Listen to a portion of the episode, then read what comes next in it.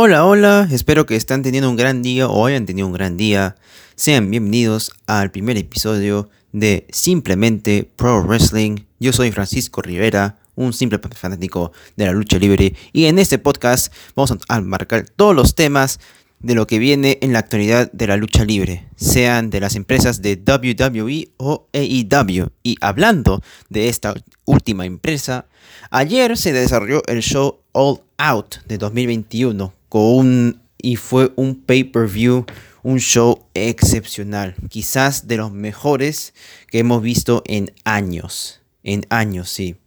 Y y como así decía, este PPV tuvo, tuvo combates magníficos como el, del, como el de los Lucha Bros contra los de Young Bucks para, para el campeonato de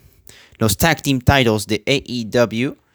que prácticamente puede ser candidato como el combate del año. Y también hemos presenciado su primera lucha de CM Punk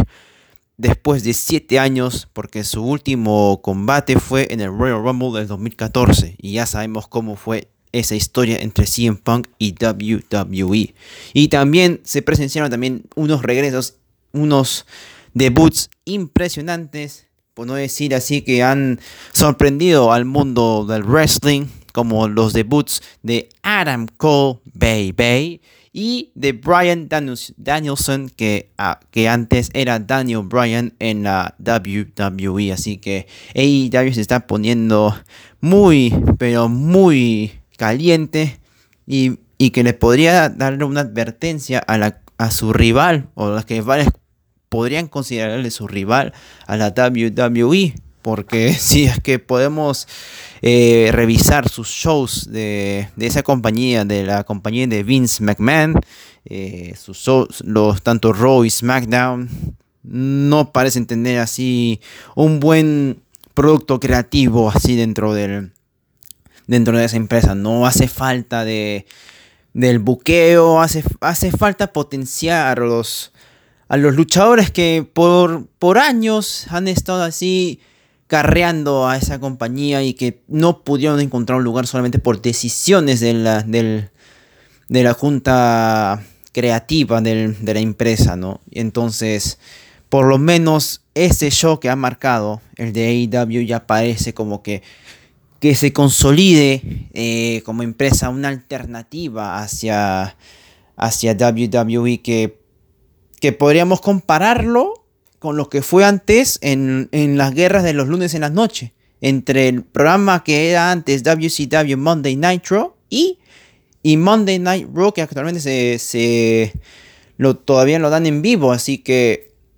más o menos se podría comparar a esta era y nosotros, y nosotros como fans estamos muy agradecidos de estar en esa era porque ya se están viendo ya eh, luchadores que por lo menos se han ido de esa empresa de WWE con, con malos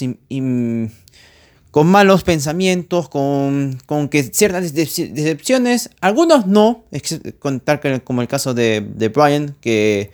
cuando ya el show de, de All Out ya estaba fuera de fuera del aire, eh, habló bien sobre esa compañía, que le ofrecieron de muchos eh, eh, contratos para que se quedara, pero él decidió irse a, All Elite Wrestling porque sabía que ahí podía eh, potenciar al, al gran talento que tiene esa compañía. Y, si vemos así su eh, el, talento que tiene ahí, son, son luchadores que sí le ponen muchas ganas, muchas ganas, muchas ganas. Así que por lo menos el show que nos ha dejado All Out, prácticamente de los mejores shows que yo personalmente he visto eh, durante siete años que veo wrestling, eh, lucha libre. Creo que All ha sido el mejor show que he visto en mi vida. Y creo que para varios de ustedes que, han sido fanáticos por antes así de que yo, yo recién ingresé en ese mundo, habrán pensado de que este show ha sido uno de los mejores que he visto después de, de, años así en, en eso. Así que eso nomás para poner, para poner en contexto eso. Así que no se olviden de suscribirse a ese podcast que más adelante estaremos eh,